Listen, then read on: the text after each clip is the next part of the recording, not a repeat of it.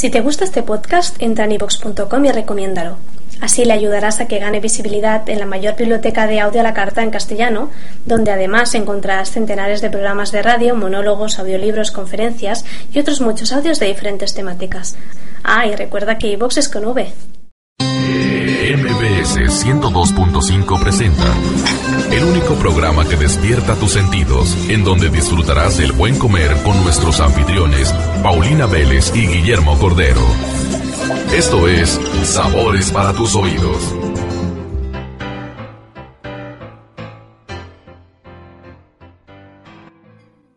Hola, ¿qué tal? Bienvenidos a Sabores para tus oídos. Es viernes, son las 9 de la noche, estamos en el 102.5 del FM.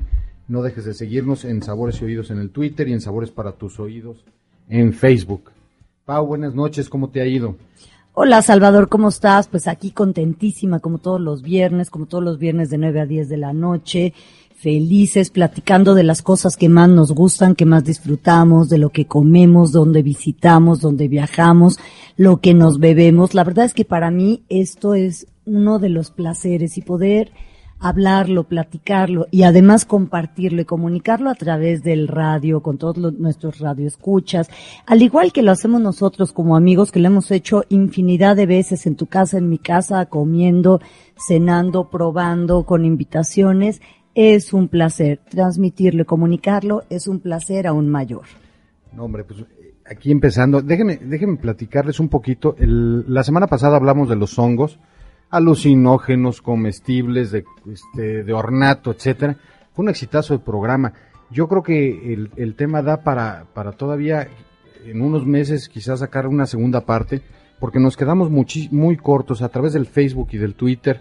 Este, me comentabas tú también que en tu Twitter personal, la gente preguntando muchísimo de otro tipo de hongos que, que, que sí los teníamos contemplados, pero simplemente se nos fue, se nos fue el tiempo.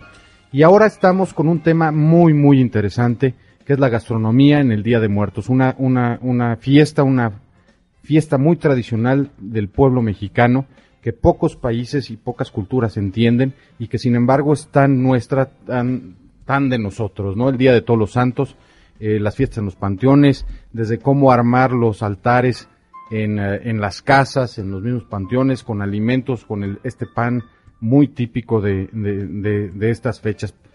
Eh, ¿Qué opinas, Pau? Eh, ¿Qué nos vas a platicar hoy? Pues mira, a mí es un día que yo creo que es muy particular y somos muy reconocidos además en el resto del mundo en el Día de Muertos porque mucha gente no le tiene miedo, mucha gente le tiene demasiado respeto, este, gente le tiene temor, eh, es una cuestión religiosa y en, en el resto del mundo México es un punto de quiebre es un punto de religiones, de expectativas que no pueden creer cómo celebramos el día y no solo lo celebramos, que además nuestra manera como mexicanos de celebrar todo siempre es con comidas, con festejos, que ahorita vamos a hablar qué nos comemos, cómo lo festejamos, qué hacemos, pero además es como un día de júbilo, júbilo, de alegría. Recordamos a nuestros muertos, pero no con sufrimiento y dolor. Los recordamos con muchísimo gusto, con muchísimo cariño.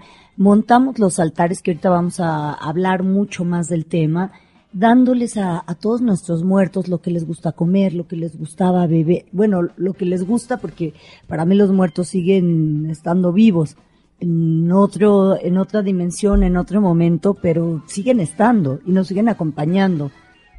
Este, pero pues esto, esto lo que pienso yo también es parte de ser mexicano y es lo que pensamos, por eso les montamos sus altares, les ofrecemos, los recordamos, les damos las flores y te digo, vamos ahorita a ahondar muchísimo en este tema porque Desafortunadamente, se los voy diciendo desde ahorita, así como dijo Salvador, con el tema de los hongos, sí nos llegaron muchísimos mensajes, twitters, llamadas de teléfonos de qué creen, pero es que no hablaron de esto, les gustó mucho el programa.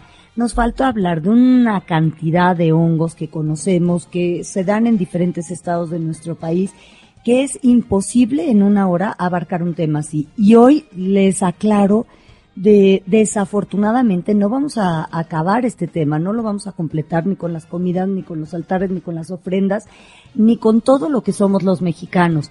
Pero bueno, ya lo que dijo Salvador lo vamos a repetir, vamos a hacer segundas partes, nuevas versiones, esperemos que este programa dure muchos años y por supuesto vamos a hablar de todas estas festividades cada, cada año y cada oportunidad que tengamos. Pero el día de hoy, además, estamos pues de estamos de festejo de Día de, Muertos, de manteles largos, y tenemos además un invitado que queremos muchísimo, que es gran amigo de nosotros desde hace muchos años, que es Ángel Salinas. Este, tenemos a su madre, que además es una cocinera, una chef, que, la chef, la chef, que, que yo quiero mucho y que vamos a platicar también un poco de su trayectoria. ¿Cómo estás, Ángel? Muy bien, muchas gracias, buenas noches y encantado de estar aquí con Ángel, ¿qué tal? Buenas noches. Buenas noches. Pues mira, Ángel además está aquí de invitado porque junto con su madre, la chef, con Margarita Carrillo, este, van a abrir un restaurante dentro de unos pocos días, pero además lo abren justo por, por las fechas con un festival de Día de Muertos. ¿Cómo, pero a ver, cuéntanos un poquito más, ¿cómo se llama tu restaurante? Bueno, el restaurante que vamos a abrir ahora se llama Turtush. ¿Qué es Turtush? Turtush es una voz tojolabal. Tojolabal. sí, es tojolabal. Y Turtush es esta mariposita que todos los que hemos salido al campo hemos visto alguna vez. Esta mariposita blanca que de repente nadie sabe de dónde viene, pero aparece. Bueno, para los tojolabales es una mariposa que tiene un significado muy especial. ¿El tojolabal qué es? ¿Es una cultura? Es, es, un, es el pueblo indígena, mmm, digo, no quiero restarle importancia a otros, pero es el pueblo indígena más importante de, importante de Chiapas. Ah, mira. Y, este, y para los, los tojolabales esta mariposita es súper importante porque es la que es, es un vehículo que anuncia la llegada de visitas inesperadas y buenas nuevas. Venga.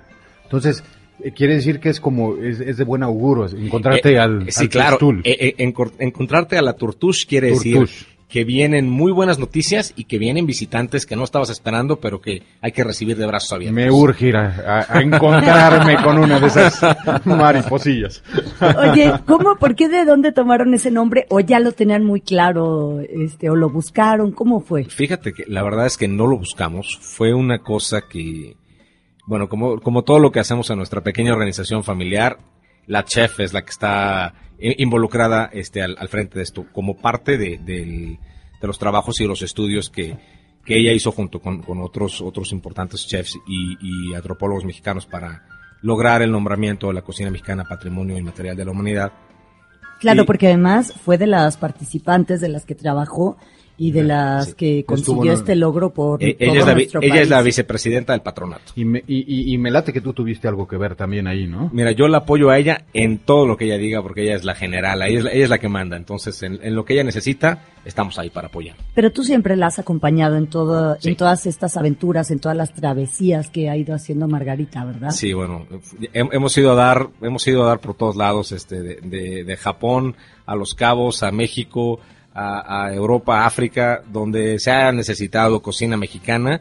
La chef ha estado ahí y nosotros apoyando en todo lo que hemos podido. Pero sí les quiero comentar que la chef Margarita Carrillo, este, o algunos la conocen como Margarita Salinas, es la cocinera o cocineros de- omitiendo género que yo conozco que más ha viajado por todo el mundo representando a México, llevando nuestro sabor y llevando nuestra cultura por el resto del mundo.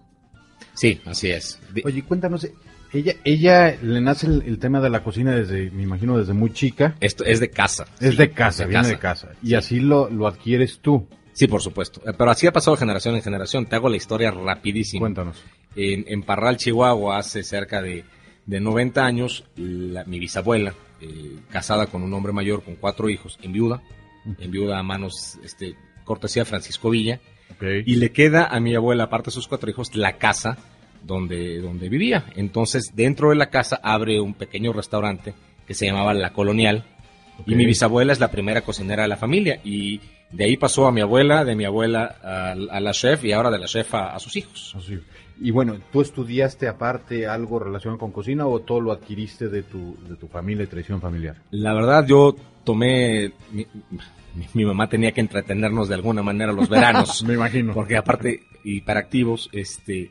Entonces, lo que hacía los veranos, desde que nosotros teníamos capacidad de uso de estufa, inició en la casa cursos de verano para niños. Y entonces, y luego el curso de verano para niños se hizo curso de verano para este Para adolescentes, adolescentes. Y luego, cuando ya empezamos a interesarnos más en las niñas que venían al curso que en la Que en la cocina, se acabaron ahí las- los cursos de verano. Pero bueno, yo estudié con ella y realmente mi especialidad, lo que yo estudié, es, son vinos. Son vinos, ok. Sí, son vinos. Tú haces los maridajes. Yo soy el de los, mari- yo soy el de los maridajes. La combinación de los vinos con, los, con lo que sirve. eh, Correcto. cómo comida, se ¿no? casan la cocina y los vinos, que esa es realmente la historia. Pero vamos a ir un poquito al, al tema de hoy, que vamos a platicar del Día de Muertos, que es realmente una celebración mexicana. La- el origen es totalmente prehispánico y honra lo- a todos nuestros muertos, a los difuntos, como los queramos llamar, el día 2 de noviembre. Toda esta celebración da inicio el día primero de noviembre y coincide con, con las celebraciones católicas, además del Día de los Fieles Difuntos y de Todos los Santos. Esto ya es una festividad mexicana que se celebra también en algunos otros países, en América Central, en comunidades en Estados Unidos. Se ha ido extendiendo. Este, en Estados Unidos, obviamente, porque hay una población mexicana tan grande eh, y centroamericana que, bueno, pues ya no es, todas nuestras tradiciones se van este, Amalgamando, con- ¿no? amal- bueno, pues vamos dominando, estamos recuperando terreno, ¿no? Así es. Y este, la UNESCO también ha declarado, declarado la festividad mexicana como patrimonio cultural inmaterial de la humanidad. Sí. O sea, además, este, que también es, un, punto muy importante. Que es un tema muy interesante porque es una de las pocas fiestas prehispánicas de veneración a los muertos que se juntaron con la llegada de los españoles y los misioneros y que aprovecharon este, este tema de la muerte con, con- con- con las fiestas católicas de Día de Todos los Santos, los amalgaman y, a- y de esa manera empiezan a acercar a los indios o a los indígenas al catolicismo, ¿no? Por supuesto, acuérdate también que, que las, las, las primeras misiones, las primeras iglesias católicas que se construyeron en, en, en América, se construyeron con piedras tomadas de los templos de los indígenas. Claro. justamente para hacer, ellos veneraban las, las piedras donde estuvieran. Claro. Entonces, si ahora las piedras estaban formando una cruz adentro de una iglesia, ellos iban a rendir su culto ahí. Entendieron perfectamente Entendieron- al consumidor. Sí, de- Exactamente. claro, de Entendieron al consumidor. No, que sí, la verdad es que es muy importante porque es una manera de, de transmitirlo. Y, por ejemplo, hay registro de celebraciones en esta festividad de indios como las etnias de los pueblos mexica, los mayas, los purépechas, los Los totonacas. totonacas. Claro. Este, desde hace más de 3.000 años. Sí, por supuesto. Que sí es como una de las celebraciones de mayor tradición y más longevas que, y antiguas que existen eh, en nuestra historia, realmente como mexicanos. Como mexicanos. Que después lo, lo que comentamos, se fueron fusionando y fueron haciendo de allí este, una mezcla entre culturas y religiones. ¿no? Y es probablemente la más arraigada de las fiestas nacionales. Es increíble porque a pesar de que habla de la muerte, o sea, desde los niños que nos van inculcando el tema, el tema del Día de los Muertos, es- se vuelve hasta, hasta incluso un tipo de humor muy curioso que, que los países sajones, por ejemplo, no entienden, ¿no? Es No. muy de América. No, de es lo que te digo, muchos lo ven con horror, Con con, horror. este, cómo estos mexicanos van y celebran, se ríen con la muerte, se ríen de la muerte. Y ahí va el niño con Y- la calaverita de azúcar. Y se ríen de la desgracia, o sea, los mexicanos nos reímos de la desgracia. Claro. Propia y ajena. propia y ajena, O sea, las grandes tragedias que suceden en México no pasan dos horas y ya en la calle, en, ah, bueno, ahora en Facebook, en Twitter, está lleno de chistes. Nosotros nos reímos de nuestra propia desgracia. Así es.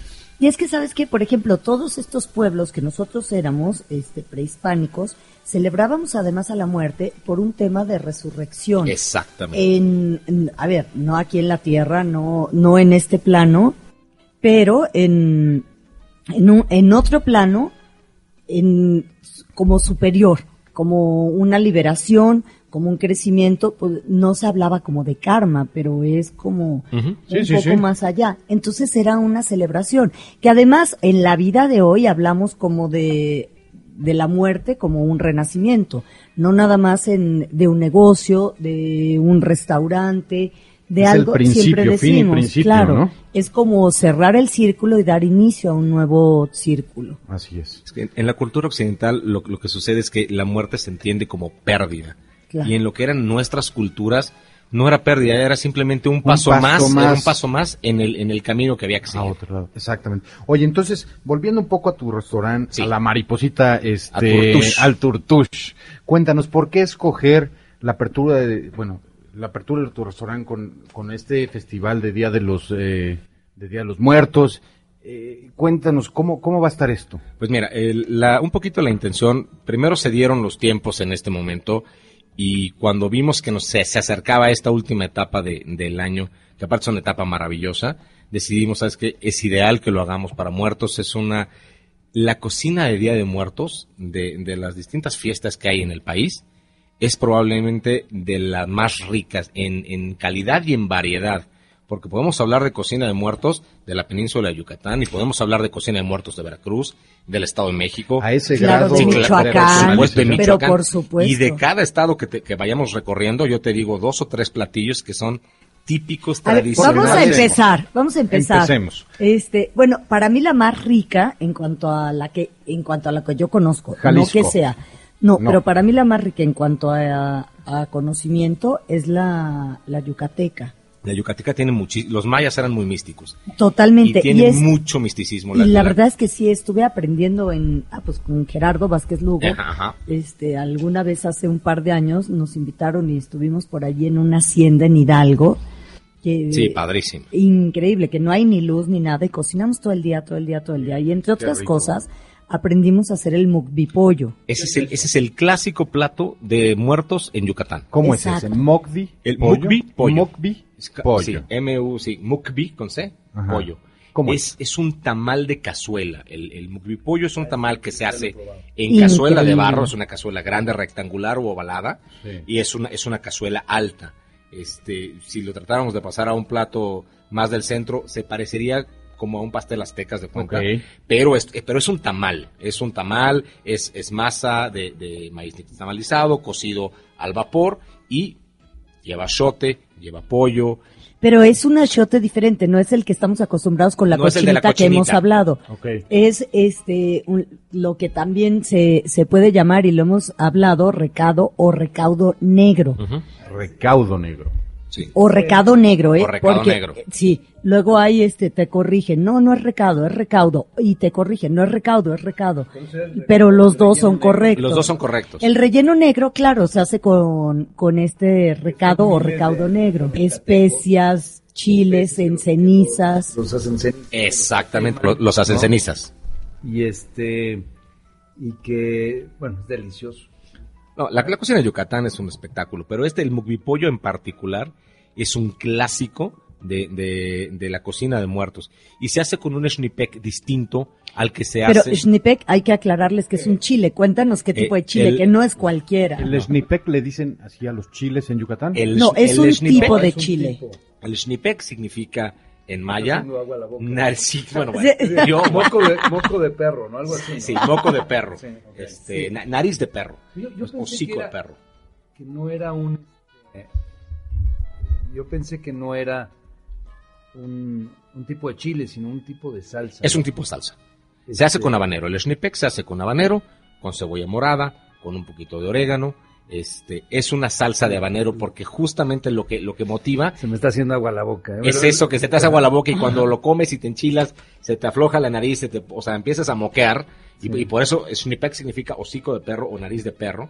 Y bueno, el schnipek tradicional es, es como picado finito en cuadritos. El schnipek de muertos, el del mukbipollo, son las rebanadas largas de cebolla, las rebanadas largas de chile. Es menos picoso, es nada más para darle ese toque de acidez que, que aporta la salsa, que tiene un poquito de vinagre, que tiene un poquito de especias, al, al tamal de cazuela. Oye, pero esto te pica, por estar en rajas, en julianas, ¿te pica menos o más? O Es, depende. ya en esos niveles Mira. no importa. Yo creo que como lo pongas pica todo. Pero la, la gran ¿No? diferencia es, si lo desvenas, pica, pica infinitamente menos. Pica mu- muchísimo. muchísimo menos. Es comestible. Pero digamos. si no lo desvenas, pica. No, bueno. Uh. Si, si no lo desvenas, Duele. va- vas a moquear toda la noche. Duele. Vas a tener hocico de perro. Hocico de perro.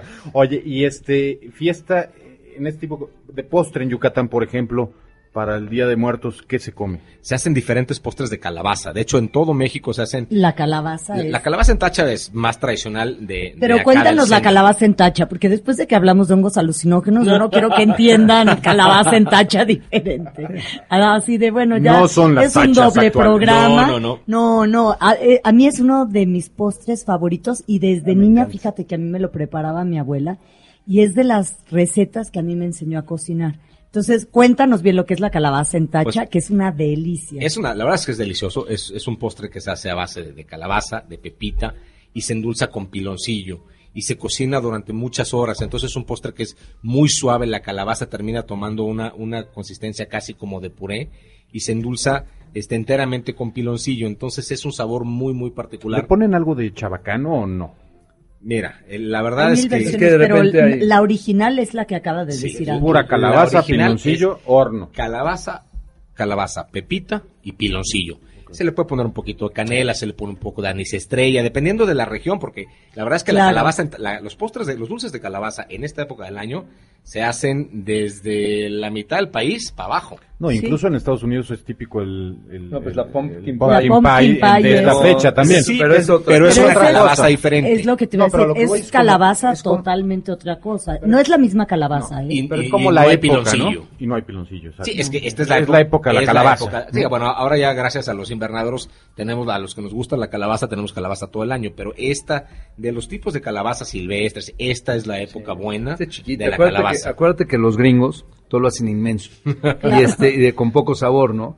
Y, y la calabaza que se hace aquí en México es chiquita, es diferente. Y Pero tiene, tiene con mucho sabor. Tiene y, mucho más sabor. sí. No, y, y, y como se, como se cuece. Se va macerando. Se va macerando con el piloncillo, Claro. al final acaba siendo Ah, es una delicia. A mí me encanta. casi, casi una papilla como de bebé, En- en pero con una casa, intensidad de este, sabor. a mi padre le encantaba. Ah, no, te digo que este, a mí mi abuela me la preparaba. A mí, la verdad es que mi madre no fue gran cocinera porque no le gustaba. Tenía muy buen sazón, pero no le gustaba cocinar. Pero mi abuela era una gran cocinera y mi bisabuela también. Y a mí me enseñaron a hacer desde las tortillas a mano, Ah, este, y las de gorditas y a mano y todo eso. Y entre los postres, así que me enseñaron desde chiquita que lo sé hacer, es esta calabaza en tacha. Por supuesto, luego se va cambiando y lo van modificando y todo esto con la modernidad, con la actualidad.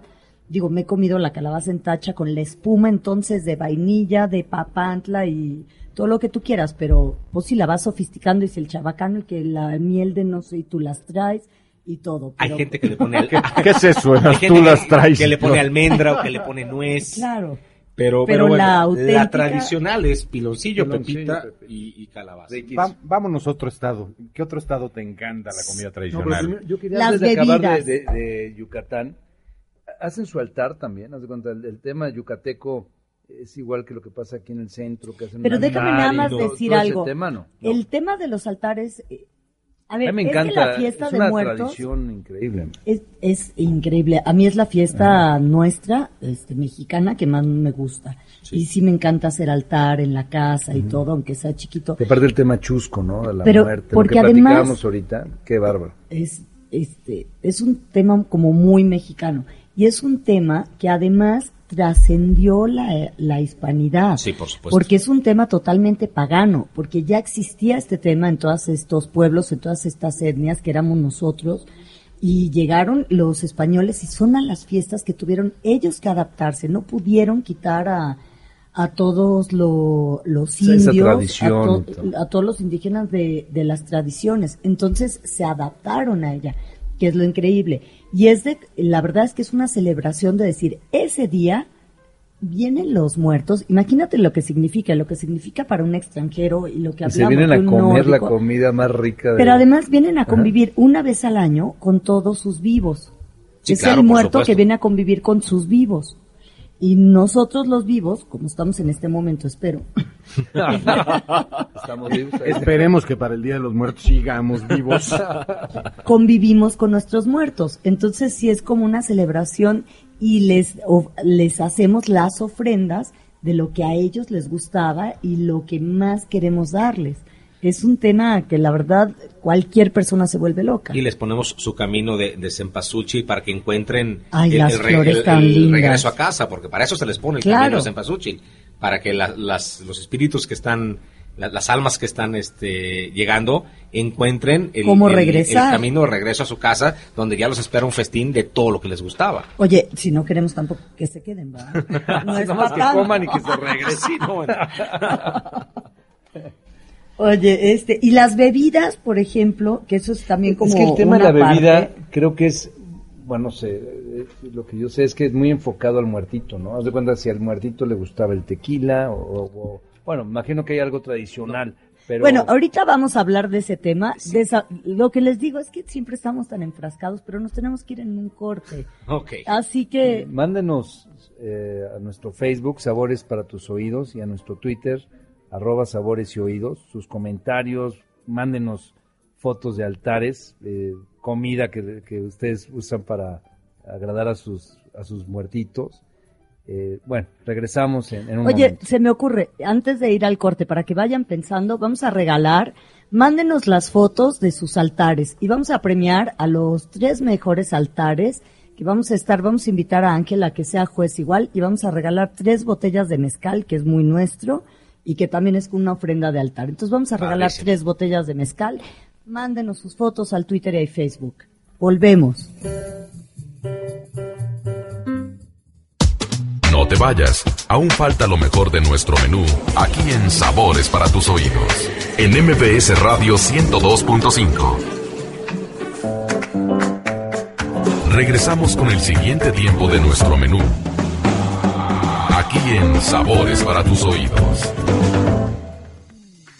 Estamos de regreso, estamos aquí con Paulina Vélez, Guillermo Cordero y tenemos un super invitado de lujo que es Ángel Salinas, que es el dueño eh, del restaurante eh, Turtux, Tortush. Turtush, que es una mariposita de, Sí. de Chiapas, que trae la, la Buenaventura, ¿no? Efectivamente. Y estamos platicando aquí de los platos más característicos de eh, el Día de Muertos. Ya platicamos un poco de dónde viene el Día de Muertos, la tradición, la importancia que tiene para los mexicanos. Hablamos un poco de los platos en, en Chiapas. Y bueno, y vamos a empezar a hablar de las bebidas características. Oiga, nada más les, a mí sí me gustaría, porque ya sé que nos van a decir, de hay diferentes tipos de altares, hay diferentes niveles Por supuesto, de altares. por supuesto. Los altares de dos niveles pues representan el cielo y la tierra. Están los de los tres niveles que representan el cielo, la tierra y el inframundo. Y podemos encontrar también, por ejemplo, los más convencionales que son de siete niveles y que representan los siete niveles que debe de atravesar el alma como el recorrido espiritual para llegar al descanso o a la paz.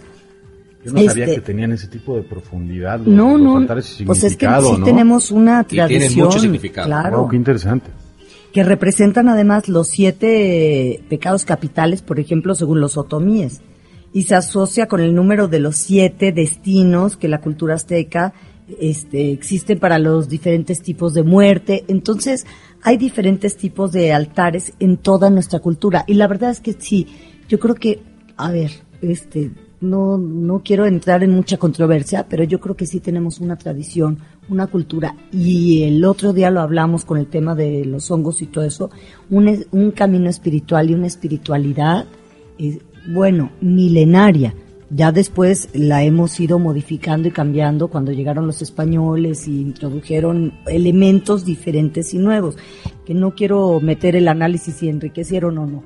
Pero hoy estamos hablando de comida, de los, eh, teníamos que aclarar nada más lo de los altares, y en los diferentes niveles además les vamos dando diferentes alimentos para que en sus diferentes caminos y paseos para la perfección y para el descanso del alma se vayan alimentando. Entonces, estábamos hablando, hablamos de, de los este, Vamos a hablar de yucatecos, los yucatecos y vamos a hablar también de la bebida. de la bebida, que la verdad es que es una delicia. Cuéntanos, Ángel, tú que, que además... Pues, pues mira, la verdad es que eh, en, en esta época es muy tradicional en distintas regiones del país los atoles. Y hay atoles que son así como particularmente eh, tradicionales de una zona. Por ejemplo, si nos vamos hacia la zona de, de Michoacán, bueno, el atole de Zarzamora, y aparte de la, la zarzamora Michoacán es maravillosa, es, es muy tradicional, ¿no? El atole de Zarzamora las flautas de mole verde de pepita y los tamales canarios, ¿no? Eso es como muy... Cuéntanos los tamales Son los canarios, que tamales yo canarios, los suenan amo. deliciosos, pero cuéntanos. lo- los tamales, los tamales canarios es un, es un platillo típico de, de Michoacán que se hace en esta época del año y que básicamente se hace, es un tamal que se hace con masa, yemas de huevo, un poco de vainilla y azúcar. Y eso es todo, es de una delicadeza, Pero, un híjole, o sea, es que tiene una, es hasta como sensual, Sí, eh, ¿no? por, por la yema, por, por- por las yemas de huevo, la verdad es que toma una textura muy rica, muy sensual, es muy aromático, o sea, siendo un, un tamal de sabores muy delicados, es súper aromático, es, sí es sensual, ¿eh? la verdad Y es de que textura muy suavecita suavecito, ser, ¿no? es esponjosito, O sea, no es esponjosito. como el típico tamal de... de masa de que masa se rompe, que se no, rompe, no, no, no, este, este es muy flexible. Mucho más flexible. No es el ogoncito, así de, de ¿Dónde un traguito de atole, esos? Sí, no. sí, se oye exquisito. Hijo, la verdad es que, eh, mira, en, en el DF se hacen poco. eh, si vas a, por ejemplo, si te acuerdas, Michoacán, a la calle Ahí. del hambre, en la calle del hambre, todos los La viernes. calle y to- del hambre. que es, es- Venga. es una de las calles principales, la que llega al, al Palacio Municipal, Ajá. pero viernes y sábado cierran a las 6 de la tarde y de 6 de la tarde a 2 o 3 de la mañana se ponen todos los puestos donde bajan las señoras a vender sus tamales canarios, sus, sus este, flautas de, de mole verde de Ey. pepita. No, bueno, es una delicia. ¿Y en tu restaurante los das? ¿Los llegas a dar o no? Sí, no- nosotros dentro del Festival de, de Muertos, es que son tantos tamales y tantos atoles que tratamos de tener en cada festival cinco o seis. E- Este año vamos a tener tamales canarios en el, en el festival. Vamos a tener, por ejemplo, el atole de limón del Estado de México. Hijo, ese sí no me Ese lo sabía. atole es una delicia, porque Se además... suena, perdón, totalmente antiatole les comentaba, ¿no? Como que el limón corta la, pero las no. cremoso, ¿cómo, ¿cómo es? Es con ralladura de limón, es con la casca de limón. Y no sabes de verdad qué delicia, qué, qué rico, porque aparte es un atole ligero, no es un atole pesado. Es un atole ligero, muy aromático, que tiene una acidez muy, muy rica. La verdad es que, bueno, para sopear el pan de muerto... Igual calientito se toma, etcétera. Sí, claro, igual Pero no es espeso. No, no es espeso. No, es mucho más líquido, Es mucho más ligero. líquido, mucho más ligero. Qué rico. Pero te voy a decir, a mí la ralladura de limón, porque además te da esta parte del amargor que a mí me gusta mucho para comer, es una delicia. A mí me gusta mucho, por ejemplo, el yogur natural, rallarle un poquito de limón, háganlo, no saben la delicia, la delicia que suena una tontería. Y me gusta, por ejemplo, rallarle a muchos platos que puedes decir, ¿estás tú loca? Pues bueno, la verdad es que le rayas a algunos mariscos encima y Por de verdad este amargor entre lo cítrico y el amargor es una delicia. Yo rayo muchísimo. Y, y el tema de la nariz, ¿no? ¿Cuánta- Claro, lo, lo aromático que Lo es. aromático. Yo tengo siempre limón este amarillo y limón verde y voy rayando de acuerdo a y luego como me sobra porque estoy raye raye raye hago una limonada buenísima con ¿Cuál es la- chía. Perdón, la, la, eh, cambio de tema. ¿Cuál es la diferencia entre limón amarillo y limón verde? El limón amarillo es más grande, es como el limón real. ¿Sería no la lima? tan- no, no, No, no, al revés. Eso es otro. Nuestro limón verde es de la Eh, familia de la lima. Sí. Ok, es, es por, en Estados Unidos pides el limón y te dan el amarillo. El amarillo, exactamente, el limón real. Y el otro es lime. El otro es el lime. El nuestro, el verde, es lime. Si no, este, el amarillo es menos ácido, menos cítrico, eh, y el verde es mucho más ácido. Y la lima yucateca. La- la- ese- el, nuestro limón verde es de la familia de la lima yucateca. A ver, a ver, a ver, a ver. A ver. Yo soy de Guadalajara. Yo creo que es de Guadalajara, ¿eh? yo coincido. Mis dos abuelas son de Guadalajara. Ahí está. Y ahí tomábamos agua de lima. Jugo de lima, agua de lima, claro. A ver, no le des Lo una exportamos a. Mérida.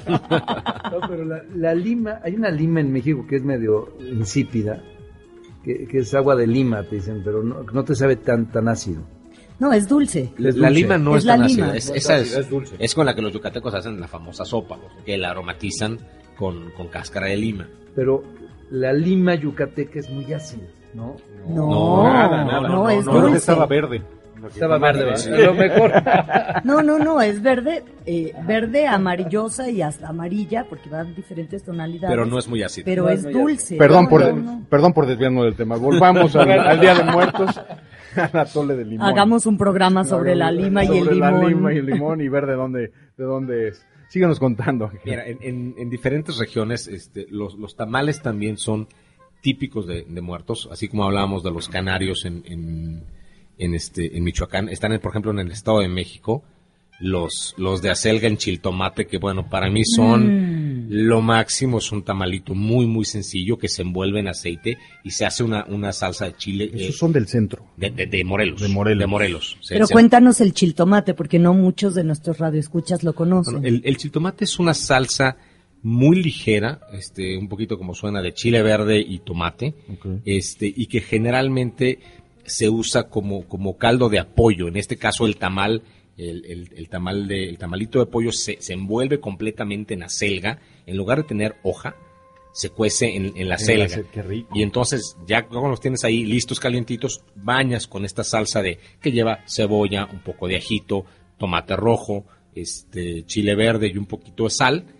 Lo bañas todo y al final lo terminas con un poquito de algún quesito añejo o unas No gotitas de podemos ni crema. hablar. Ya me quiero ir a cenar. Bueno, pero, eh, pero ese es un plato típico, típico, típico de esta temporada de muertos en el estado de Morelos. Y luego, si nos vamos un poquito hacia Veracruz, pues están los los, los tamales de cacao con, con, con piña, que son me una digas Ah, esos sí no los he probado, ¿eh? que son una pues Esos ahora te, te Cacao. prometo que te los vamos a tener en Turtush para que los pruebes. Cacao con piña. con piña sí entonces la verdad es que pues ahora sí que a donde bueno está el- y hay luego platos legendarios Pues como por- un tamal de chocolate, güey. Pues no más bien ¿No? Es, es un tamal dulce sí es un tamal pero es más de, de piña con pequeños trocitos de, de cacao la verdad es una delicia El único lugar donde yo había probado el tamal de piña, que es muy típico de las senadurías de Aguascalientes, es allá. claro Que lo hacen como de piña con nuez, este, ¿cómo le llaman? La nuez esta... No es la de Castilla. La de. Castilla. La- Ah, la de de Castilla. No es- Ah. este es totalmente diferente este es totalmente diferente este Le da una frescura a la piña al tamal muy, no, bueno, muy especial. Y, y el cacao tiene ese mismo toque de, de amargor porque no es chocolate, sino es Claro. cacao. Y luego tenemos platos muy tradicionales que a lo mejor ya, ya ubicamos en, en otro contexto, pero que son ¿Pero en cocina de Veracruz? muertos. No, en Veracruz está el pascal. Ah, por bueno, ejemplo. A ver, ¿Y eso qué es? eh? El, el, pas- el pascal, pues es un- una especie de antiquísimo mole, es un, es un Sí. adobo, es una de las salsas más antiguas que hay en la, en la cocina este, mexicana, en la cocina veracruzana, y que es típica de muertos. Yo no sé si ustedes sabían, pero el mole negro de Oaxaca, el tapado de mole negro de Oaxaca, que nada tiene que ver con el mole negro de Puebla, es, es cocina de muertos. El, No lo típico de, de- de- en Oaxaca, en muertos, es el tapado de mole, que es ese encuentro de, de muslito y pierna bañado en mole negro con, con su escabeche de cebollitas y luego tapado con una tlayuda. Entonces tú recibes el plato y bien, tú nada más vienes la tlayuda arriba y tú lo único que recibes es el, el tapado de mole. Ay, es que Y con esa misma tlayuda que te va manteniendo Te la temperatura, vas le vas cortando pedacitos y te lo vas merendando. Exactamente. Ya sabes, una en buena cerveza o no con es qué vino, muerto. con qué vino, No, con un buen mezcal, ¿no? Pero la verdad es que con un buen Toca vino... como un vino tinto. No, fíjate que no, a mí no, se me antoja, no. A ver, a- la verdad es que Ángel sabe muchísimo de vinos, he estudiado muchísimo. Llevamos muchos años compartiendo y probando y opiniones sobre vinos, pero a mí se me antoja más con un vino blanco. Sí, a mí también. ¿Qué tipo de vino blanco? Fíjate que hay por ahí un, un vino que a Paulina le gusta mucho y que me gusta mucho, un, un Riesling alemán. Ay, va de Doctor Lucen. El, el Dr. Lucen, el Dr. que L. Justo es el, justo, ¿ves por qué nos conocemos hace tantos años? Justo es el vino que pensé. Sí, la de verdad un es Riesling que Doctor Lucen. es- Acidito. es, es rico en acidez, eh, tiene un poco de azúcar, sí, sin ser demasiado Dulce. empalagoso, pero tiene una muy buena estructura, este, Súper especiado. sí, muy especiado. que eso es una parte con la que, Que se va va a casar muy el- bien. el- Y la parte del picor, lo especiado, se va casando. Acuérdense que hemos hablado que además todo lo, lo que puede ser nuestra comida tan picante, con vinos afrutados, se, este picante se va calmando. Sí. A, Mira. a mí también me encantaría con un- una copita de vino espumoso, un seco. Fí- Fíjate, fíjate que sí, eh, mucha gente, este, yo he oído muchas veces esa, esa, esa, ese- esa, respuesta, esa respuesta inmediata, no, el mole con champán. Sí, pero te voy a decir, Sí, mucho, mejor, no. mucho mejor, Sí, pero mucho, no. mucho mejor si es, si es un, un demisec. Si tiene un poco de un azúcar. sequito. Sí. Un Si, semiseco. si- si toma- un Semiseco. Si tomaras, por ejemplo, este el, el carta nevada de Freshenet que tiene un poquito de azúcar residual o Bev Clicquot que tiene un demi-sec con un poco de azúcar residual ese puntito de azúcar Sí. te termina de redondear perfectamente el maridaje con todas las especies y los chiles secos que tiene el mole Te baja muchísimo eh, este picor, este, el Y- y, capsicum. con un chardonnay, por ejemplo, con madera. A mí no, ¿No? yo creo que la madera incluso te puede potenciar eh, todo Sí. el picante, este, Porque, porque no, un día tomé el Casa Madero, el, el chardonnay, el casa Chardonnay grande. que- Casa Pagaron, Grande. No, no me pagaron nada, pero, cosa. pero lo, me lo tomé con un, un molito y, y no se me hizo tan mal, pero bueno, es, es de gusto. Claro, eso es lo más ¿Eh? importante. Bueno, entonces, este, hablamos de Veracruz y nos ibas a platicar un poquito de, de, de la cocina en, ¿en qué estado? En, Oye, nada más, a mí de Veracruz, de muertos, no de muertos. Yo la verdad es que cada vez que estoy en Veracruz, lo que no puedo dejar de comerme es un zacahuil. ay qué rico a ver, cuéntanos qué es eso. Ah, Eso sí se oye espantoso, caray. Ay, no, no, no sabes. es- Saca, güey. la verdad es que lo usan más para la gente que se va de, para, para crudos, pues. Que es como un caldo. No, no, es también un tamal. Este, también lo hacen ah, para muchos festejos y celebraciones. Es un tamal muy grande, este, relleno de carne de cerdo, pero carne de cerdo que está, bueno, eh, de- se, se deshace se deshace, se deshace. deshebrada, tiernita, Como tipo birria.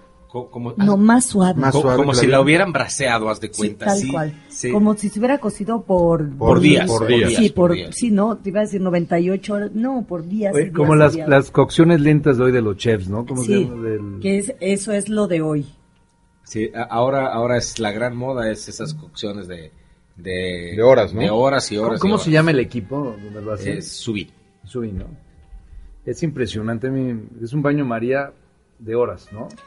Y a Pero una misma que- temperatura, ¿no? Que esa es la parte... Ese es, la- ese es el chiste, el te mantiene una temperatura constante. Ahora, hay, hay jueguitos porque poco a poco, haciendo las pruebas en cocina, nos hemos ido, dado cuenta que a lo mejor no necesitas 12 o 14 horas a de una temperatura, sino que a lo mejor subimos un poquito la temperatura y bajas a 6 y obtienes a 6 horas y obtienes mejores resultados.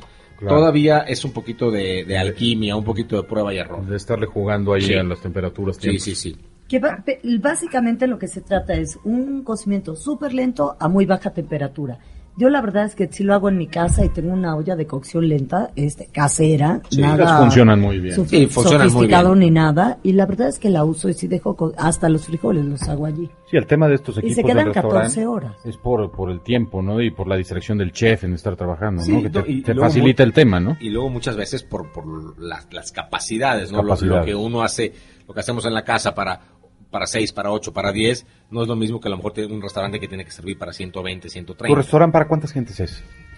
Vamos a tener ese 96 sillas. 96. 96 sillas. Eh, ¿Eso es grande, chico, mediano? pues es mediano. Medianón. 84 sillas en, en servicio regular, Y va a servir comida y cena, mi imagino. comida y cena, sí. Ah, qué rico. Y un privado para 12 personas. Ah, pues está padre. ¿Qué otras cosas vas a tener en el menú del Día de Muertos?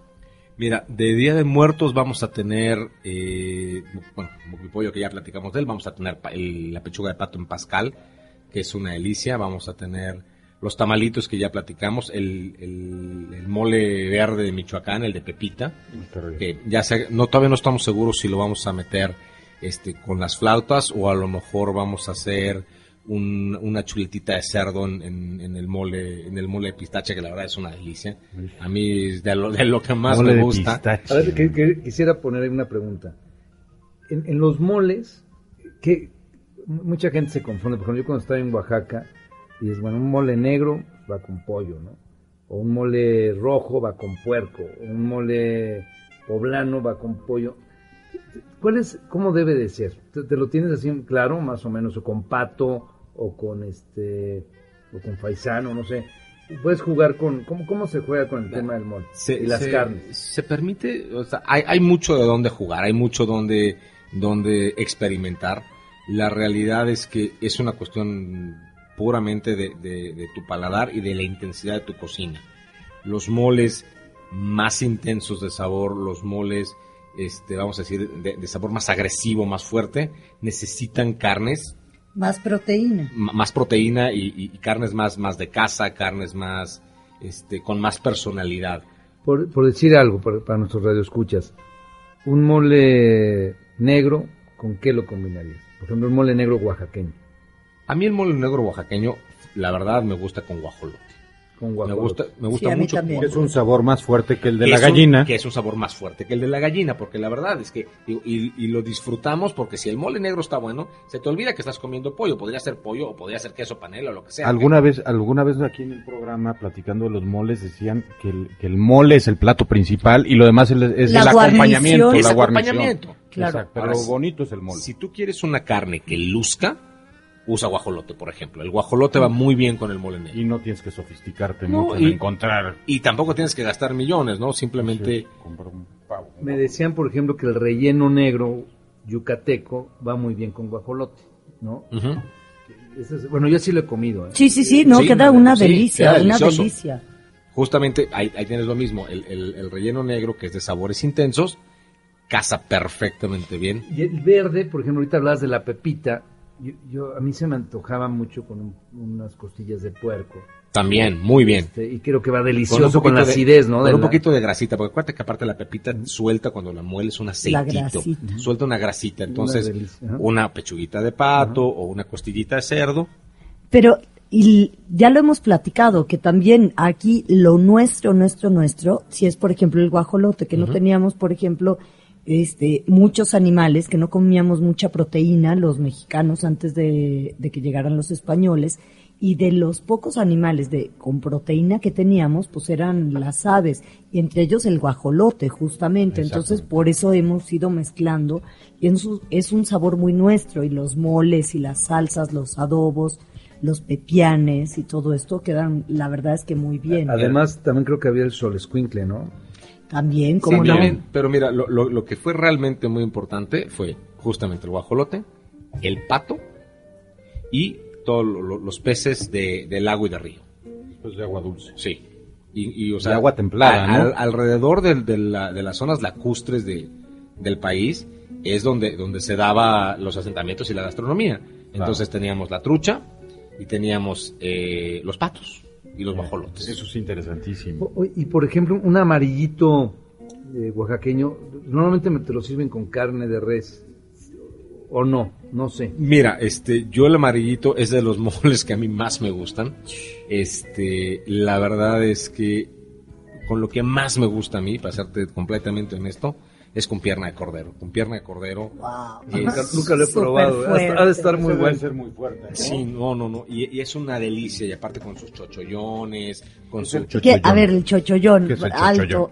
El, el chochoyón es esta como monedita de masa eh, que... Que an- tiene como con, que hundes. que antes de tostarla este, se hunde con el dedo y entonces queda como un como un- Una cazuelita. cazuelita de, de masa pero gordita este y, y Como un sopecito mini. Pues más gordito Más que gordito. un sopecito. ha- haz de cuenta que es una, una albondiguita a la que le pones el dedo y le haces esa pequeña hendidura y entonces bueno hasta ya el momento ya de entrar manos a la masa agarras esa y este y, Y y con eso sopeas el, el mole Qué amarillito qué delicia. Pero además te queda muy rico porque el sabor que te da el maíz, yo siempre creo que el sabor que te da el maíz es como un comodín, como que cierra, como que amarra todo. Siempre de, de probar un plato. El otro día estábamos en Puyol y les dije así de necesito una tortilla y luego fuimos en Los Cabos y estábamos probando este ahí en Capela y le dije, no, bueno, pues este cerdito necesita una tortilla, una tortilla por favor. ¿Dónde sí, como está, no, no? se la traemos, pero sí, es que el maíz da como este cierre. Y lo que pasa con el maíz Que- es que lo que amalgama lo- todos es los tan sabores. nuestro que Sí. pasa desapercibido, ¿no? No lo apreciamos como debería de ser. Yo creo que está volviendo.